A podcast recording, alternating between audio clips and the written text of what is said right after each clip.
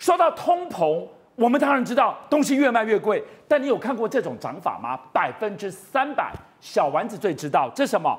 过去三盒一百的章鱼烧，现在单单一盒美丽几百块啊！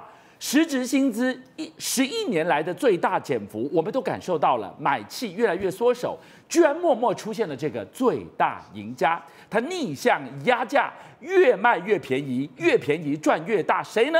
全联，我们就来看看。逆向称霸的内幕靠的是什么？对，没错。事实上，目前为止来说，通膨真的在我们的身边。为什么这样讲呢？最近很多人去逛夜市的时候，发现到说，哎，我们喜欢吃这个章鱼章鱼小丸子，那可能就是买一盒来吃啊。以前呢，哎，人家就说，现在一盒居然要上看一百块，大家完全吓呆了。为什么？因为在几个月前的时候呢，是一盒是七十块，但是嘿，又有人就说，你看，这在这里二零二零二三的五月十七号的时候是七十块，但是呢，十年前的时候是三盒一百块啊，现在变成是。一盒一百块，你看通膨相当有感。那除了这个所谓章鱼烧大涨之外呢，事实上很多人也很喜欢吃鸡翅，哎，可能在下午茶的时候呢，或是傍晚的时候呢，当个零嘴点心，那就说，哎。两年前刚开幕的时候呢，这个鸡翅店一只卖十五块，就有七只一百。那去年的时候变成是一只二十，那三只五十，那六只一百。现在买的时候是变成一只二十五。你看，从两年前的十五涨到一只五二十五块，然后这样的一个情形，所以很多人说：“哎呦，糟糕啦，什么穷人的小确幸都没啦。”然后甚至还有人说：“哎，这个还不是最贵的。”他说：“现在连鸡皮一串都要三十块，都还比鸡翅还要贵的一个一个情形，涨涨涨都在涨，这就是可怕的通膨。十一年来最恐怖的实值薪资的减幅，我们都感受到了。所以以后真的要掂一掂，我们会把口袋看得更紧。怎么办？卖东西的人要涨不涨，他痛啊！我们给大家来看到，唯独这一家唯一的赢家，他逆向就让利给你，他就逆向压价，点点嘛谈。看他称霸江湖，没错。实际上大家都感受到通膨压力的时候，那哪里有便宜的东西，大家就会往那边去找。所以你看这几天的时候，哎，就有人在网络上抛出来说，哎，全脸啊，他最近有上架一个叫全这个知名的这个洗衣饼的品牌，它十片装居然只要六十九块。那大家可能一般没在吃，不知道它的这个状况，就有人拿到网络上去比。网络上来说的话，哎，十片装要卖九十九块，所以全联上架是比人家便宜三十块左右啊。那哎，当然生意会非常好。那甚至还有人抛出来说，哎，它同个品牌的其他 其他口味目前所推出所谓的买一送一的优惠，任选两个是九十九块，而且特价时间是到二月二十二号为止。所以等于说，哎，全联有那么多商品这么便宜吗？但是不是只有这个商品？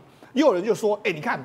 这全脸里面还卖一个这个日本的这个烧肉酱，买一送一只要两百零九块，这个是日本非常知名的品牌，很多人可能去东京都会去吃的这个它的这个品牌的烧肉酱，它比当地还要便这个当地便宜，当地卖什么八百多日币，折合新台币来说是一百六十七块，所以它是买一送一，所以一瓶才一百块，所以比它还要硬是比它便宜，你就知道说全联真的相当的这个在这个时候相当的敢杀。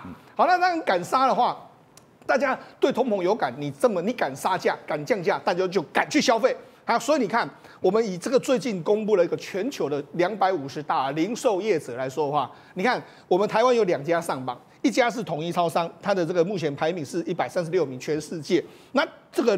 两百一十四名是谁？是我们的全联，全联排到两百一十四名。所以呢，实际上台湾只有两家上榜的一个状况。所以呢，这两家来说，特别是全联这几年，而且它成长啊，它是往上窜哦。所以呢，在这个通膨的这个压力之下，敢杀价、敢卖的便宜的话，我就敢去消费。所以消费者对这种日常用品啊、吃啊、用啊，对全年卖的东西，那种价格的浮动是最最敏感的。没错。全年应该是很难出手才对，要涨我怕吓跑人，对，不涨我自己越赚越少。他没有哦，他很敢。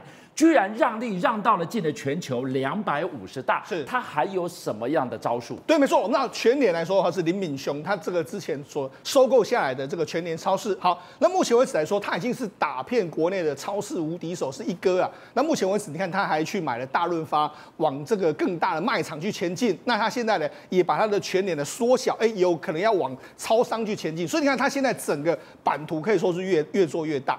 好，那为什么会越做越大？事实上，林敏雄就说了，我一开始要做这个全脸的时候，很多人都笑他说：“哎呦，你刚刚提这个所在，应该全脸也做了不怎么样，那你怎么敢敢做呢？”就当时他他记得非常清楚，他说他跟这个 PMG 的总经理说过，那 PMG 总经理就说了：“哎，我跟你讲啦，这个通路业者，大概一这个一个市场里面，大概只有两家能够存活，你要么就做到最大。”那给给林敏雄一个一个这个所谓灵光乍现，对，我要做到最大。于是他就用所谓的三敢策略，什么三敢？我敢砍价，敢批价。然后另外敢开店，然后敢赔钱，用这三敢呢，走过了十几年之后，终于壮大成为全台湾最大的这个超市。好，那我们就跟他讲，什么叫敢批价呢？敢批价就是说，我们知道过去一段时间呢，可能一般的这个卖场里面来说，都用所谓的上架费。你可能东西来到我这个地方卖的时候，我给你这个一个一个价格，你你给我，比如说几百万的这个上架费，你只要付这个费用。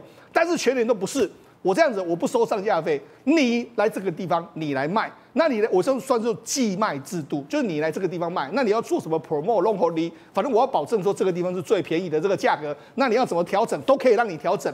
那这样。为什么这个有一个好的方法呢？因为你上架费的时候，其实你在只有大商品才能够负担上架费嘛。如果假设有一个小卖家觉得说，哎，我这个商品会红，但是我要先付给你上架费，我就不会去卖。但是如果我用所谓寄卖制度，我就拼命在那边 promote promote，哎，搞到卖出一片天。所以有非常多商品呢，其实是因为全年的寄卖让它卖出一片天来的。好。那另外一个，如果你去看这个全年的商店来说，他说反正我们是要对价格最敏感的一群人，所以对价格最敏感的一群人的时候，当然走道就不需要那么宽。所以你要全年的商的走道里面，大概平均大概是一点二公尺左右的一个卖场的走道。你看平平呃一般的这个比较大的商店，可能都有三公尺啊，然后二点四公尺以上，但它就是这样子。所以就是说，我要用最精简的空间，创造最大的这个坪效。另外第二个就是敢开店。刚才我不是说吗？PNG 的总经理跟他说，这个只有前两家能够玩得下去了。那前两家玩得下去什么意思？我要么说第一，要么第二。好，那第一、第一的话，你要怎么办？我除了敢杀价之外，另外我就要敢开店。所以你可以看，一九九八年的时候，当时全年只有六十六间，就没想到这个目前为止最新的数字已经来到了一千一百六十五间。你看，这从这个一九九八到二零二四，约莫是二十五六年的时间，它从六十六增加到一百一一千一百六十五间。好，那为什么他会这样说？他说：“哎，我们用这种所谓的，因为我们以前的这个全联的这个地方是比较分散的。他说：哎，我们先不要打这个大城市，我们用所谓的乡村包围城市的方式。然后他就说，他也经过精算，精算是什么呢？大家平均大概二点三万人左右就可以养一家分一养一家养一家分店。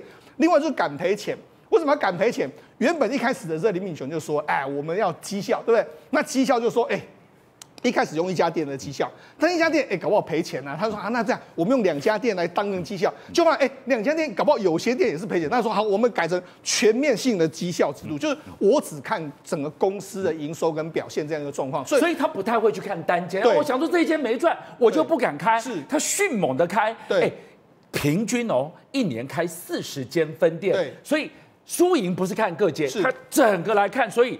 一百啊！对，所以他就因为看整体嘛，所以他等于是把这个市场拱干，他可以养一些所谓的赔钱的店都没关系。林敏雄就说：“哎、欸，我当初也是因为他有营建本业，我是砸了非常多营建本业的钱来养，好不容易养出这样的一片天地。”好，那除了这个目前他的这个三感策略，让他从一个小的公司茁壮成这个大企业之外，还有一个非常重要。就是说，因为过去我们对全联的印象可能停留在以前的比较这个小的平平数，然后这个卖的产品比较单一化。它有一个非常重要的转折点，就是二零一四年的时候，他找了这个谁？找了这个台湾的零售的流通业的这个教父徐崇仁来到这个全联。那当因为徐崇仁刚只刚离开统一嘛，那来到这个地方，哇，他没想到重金礼聘之后呢，让他改变。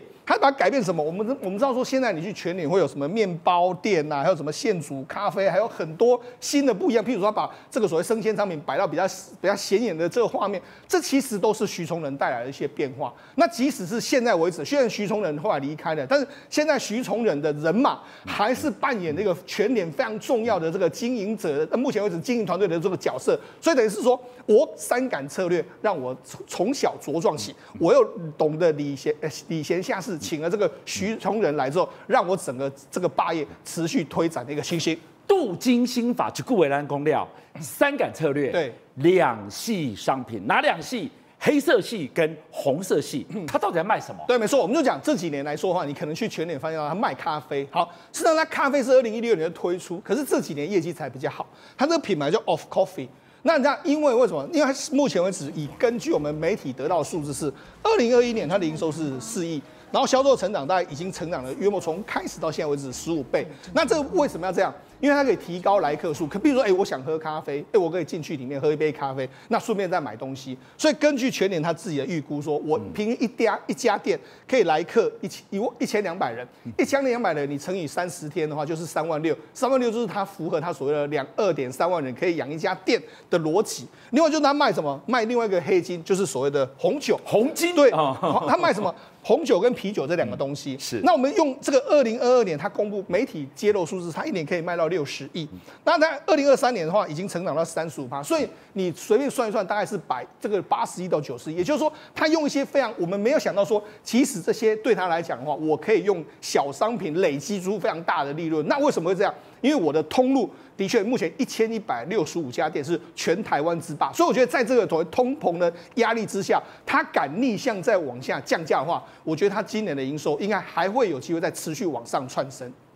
五七报新闻从二零一八年开始，连续六年，谢谢大家的陪伴，我们已经累计了总计九亿人次的观看数了，非常感谢大家。